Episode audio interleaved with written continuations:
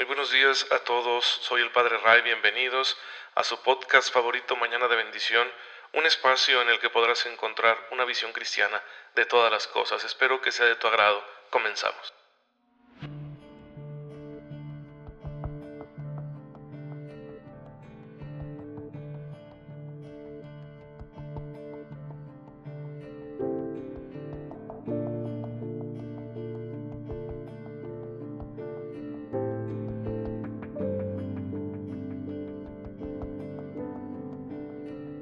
Muy feliz y bendecido lunes, queridos hermanos. Gracias por estar en sintonía con Mañana de Bendición, su podcast favorito. Envío un fuerte abrazo y un caluroso saludo a todos ustedes, hermanos, que tienen la amabilidad de escuchar este mensaje de la palabra de Dios y de la enseñanza de la Iglesia para bien de sus almas, para crecer en la fe, para seguir profundizando en el conocimiento de Dios. Especialmente saludo a todas las personas que son nuevas escuchando Mañana de Bendición. Les explico. Este podcast es un audio muy sencillo y breve de aproximadamente 15 minutos que su servidor el Padre Ray eh, sube a las redes eh, de lunes a sábado aproximadamente entre 9 y 10 de la mañana. Eh, el tiempo es pues porque las dificultades que nos presenta la vida pastoral en ocasiones no nos permiten como que una hora exacta para estarlo subiendo a las redes sociales es un servicio amateur, no somos profesionales de la comunicación, pero hacemos lo mejor que podemos para poder compartir con ustedes en formatos amigables, accesibles, eh, la palabra de Dios. Por eso la brevedad también, para que no te tome mucho tiempo, tú lo puedas vivir diariamente y bueno, mientras estás haciendo otras cosas, puedes escucharlo mientras conduces, mientras estás lavando los trastes, llevando a los niños a la escuela, trabajando en tu taller, en la oficina, en casa, como quieras. Sí, y si no lo puedes recibir en la mañana, bueno, pues lo escuchas ya a mediodía o en la tarde, no hay ningún problema, puedes juntar varios episodios, escucharlos de jalón, no pasa nada, pero siempre estará aquí a tu disposición con el favor de Dios, porque el Señor quiere servirse de Él para llegar hasta tu corazón y e inspirarte, darte un impulso para que te plantees con seriedad la santidad. Porque el Señor te ama y te quiere santo, por tu bien, por tu felicidad eterna. Así que para ir conociendo de qué se trata la santidad, bueno, para eso existe Mañana de Bendición. Nuestro contenido tiene como base el Catecismo de la Iglesia Católica, que es una síntesis de nuestra fe. Lo vamos profundizando y lo vamos explicando hasta donde podemos, hasta donde nuestra ciencia nos da. Y además, bueno, pues siempre con una referencia espiritual para tu vida concreta, para tu vida cotidiana.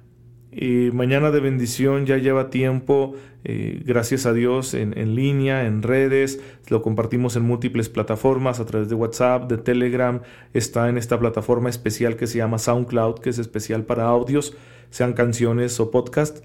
Em, también estamos en Spotify, aunque ahí van subiendo un poco lento los episodios porque tienen que pasar por la aplicación de un tercero. Y bueno, los enlaces también están presentes en Facebook. La, la idea con este servicio es presentarte este mensaje eh, de una manera muy sencilla y amena para que tú lo recibas así con mucha tranquilidad, si te sirve, gloria a Dios, y que esté en la mayoría de las plataformas posibles. Porque ya ven que todos estamos conectados y para unos nos viene bien una aplicación, para otros otra, bueno, pues por eso queremos hacerlo así. Bien, en esta segunda temporada de Mañana de Bendición estamos hablando de los mandamientos. El primer mandamiento es amarás al Señor tu Dios por encima de todas las cosas. Y estamos ahorita reflexionando su base bíblica. Estamos viendo dónde está en las escrituras esta enseñanza y todas las implicaciones que tiene. Así que nosotros como creyentes, como discípulos de Jesús, las escrituras las vamos a leer con los lentes de Cristo. Nuestra clave de lectura para leer la Biblia es Cristo. Sí, siempre leemos la Biblia cristológicamente. Nosotros no somos judíos, nosotros sentimos superado el Antiguo Testamento, aunque sigue siendo un gran testimonio para nosotros. Hay elementos en él que son de validez permanente, que siguen vigentes, pero hay otros que ya pasaron. Por eso, a partir de Cristo, del misterio de Cristo, es como nosotros vamos a entender todo lo del Antiguo Testamento. Y obviamente el primer mandamiento tiene su base en el Antiguo Testamento, en la tradición de Israel, capítulo 20 del libro del Éxodo y luego el capítulo 6 del libro del Deuteronomio principalmente. De hecho, ahí en Deuteronomio es donde se nos dice que hay que amar a Dios, porque el Señor es uno. Primero se nos dice eso, que el Señor es uno y que hay que amarlo con todo nuestro corazón. Pero ¿cómo se traduce esto? Bueno, un capítulo, perdón, unos versículos más adelante, en Deuteronomio 6:16, se nos va a decir, adorarás al Señor tu Dios y no lo tentarás. Y recuerden que esas palabras las utiliza nuestro Señor Jesucristo en las tentaciones. Por eso, nosotros sabemos que el amor que Dios nos pide es un amor muy especial. Es un amor de adoración, el cual no le vamos a dar a ninguna otra criatura. A las criaturas las amamos de diferente manera, a los demás seres humanos los amamos de distinta forma, pero bajo la forma de adoración solo a Dios, únicamente a Él. ¿Y cómo vamos a adorar ya específicamente nosotros? Bueno, a la manera de Cristo, ¿sí? Así que vamos a estudiar en este punto la adoración. Bien, para ello tenemos que acudir a las Escrituras e irnos al capítulo cuarto del Evangelio de San Mateo, del 1 al 11, donde se nos narran las tentaciones que Jesús padeció. Jesús fue tentado, Jesús quiso compartir con nosotros esa prueba que todos los seres humanos llevamos, que son las tentaciones. Todos los seres humanos nos sentimos tentados y Él también. Les voy a leer el texto bíblico y lo vamos a ir reflexionando. Entonces fue conducido Jesús al desierto por el Espíritu para ser tentado por el diablo. Después de haber ayunado cuarenta días con cuarenta noches, sintió hambre. Y acercándose el tentador le dijo, Si eres hijo de Dios, di que, estás, que estas piedras se conviertan en panes. Él respondió, Está escrito, no solo de pan vive el hombre, sino de toda palabra que procede de la boca de Dios. Detengámonos aquí para reflexionar. La tentación es resolver de manera inmediata una necesidad, una necesidad apremiante porque tener hambre es muy feo, nos apura a comer.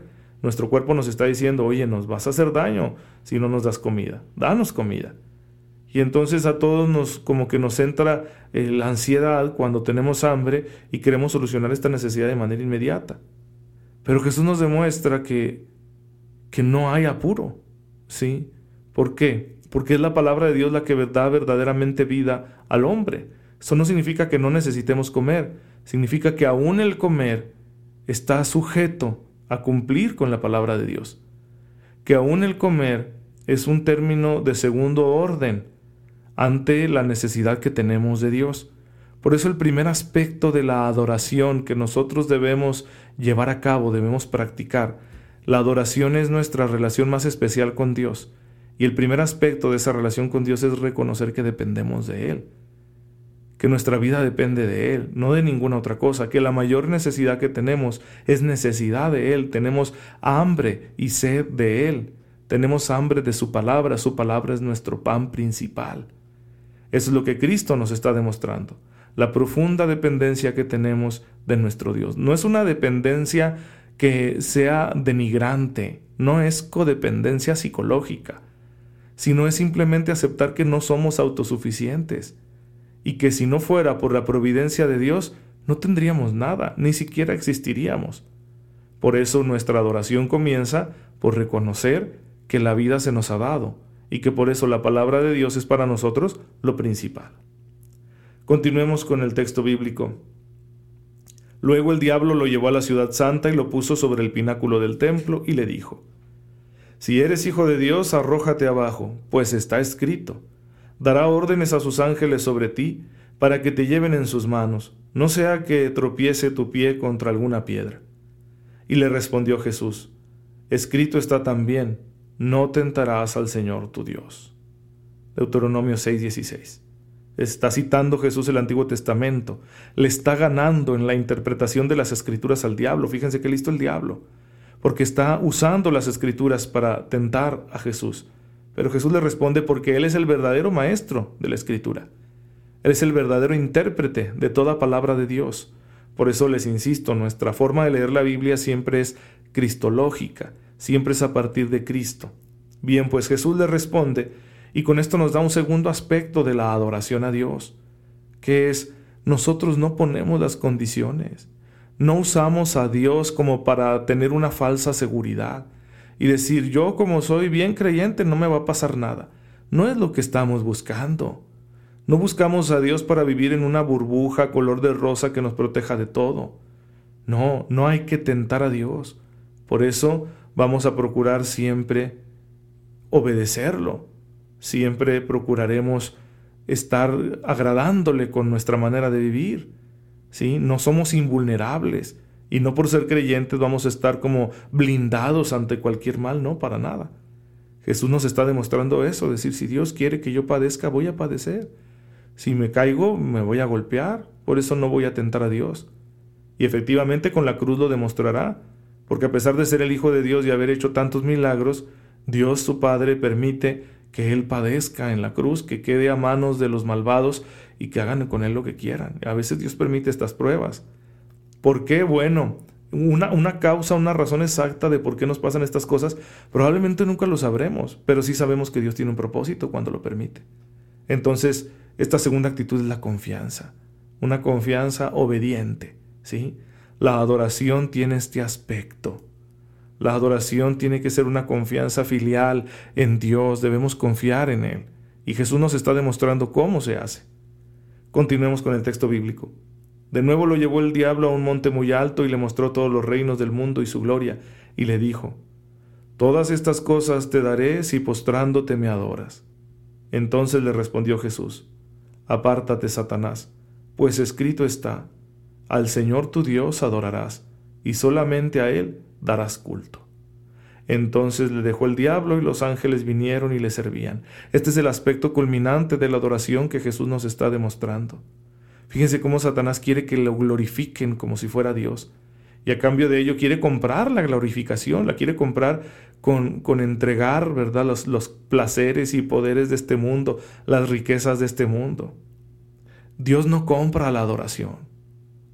Dios la pide porque es lo natural que nosotros lo adoremos gratuitamente porque gratuitamente Él nos ama y nos ha hecho quienes somos y nos cuida. Entonces gratuitamente nosotros vamos a adorarlo. Solo glorificaremos a nuestro Dios. A nadie más. Solo a Él le vamos a rendir culto de adoración. A nadie más. Por eso el aspecto celebrativo gira en torno a nuestro Dios. ¿Sí? Cuidado con buscar las honras de este mundo porque ahí podemos estar intentando nosotros autoglorificarnos y podríamos perdernos. Entonces no, ni tú ni yo somos Dios, el diablo no es Dios, ninguna cosa en este mundo es Dios. Solo hay un Dios. El Dios revelado por Cristo, Padre, Hijo y Espíritu Santo, y a Él adoramos. Entonces este aspecto celebrativo, de gloria, de glorificar a Dios, bueno, es el aspecto culminante de la adoración. Así que nosotros estamos llamados, estamos invitados por la palabra a glorificar a Dios, únicamente a Él, a darle a Él toda la gloria, toda la alabanza, amarlo con todo nuestro ser. ¿sí? Vamos a explicar más acerca de la adoración, porque aquí estamos en el, aspecto que vamos a llamar cultual, ¿sí? del culto que damos a Dios.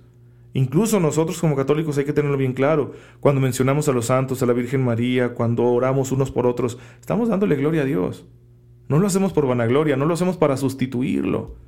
Lo hacemos porque amar a los demás y reconocer la, la, acción de Dios en ellos, reconocer la bondad de Dios que actúa en los demás, es darle gloria a Dios. Sí, por eso el mandamiento de honra a tu padre y a tu madre no deshonra a Dios. Honrar a tu padre y a tu madre le da honra a Dios. ¿Qué significa? Que hay maneras de querernos, de honrarnos, de respetarnos, de venerarnos, que le dan gloria a Dios y hay otras que no. Cuando yo idolizo a alguien, ahí sí ya no.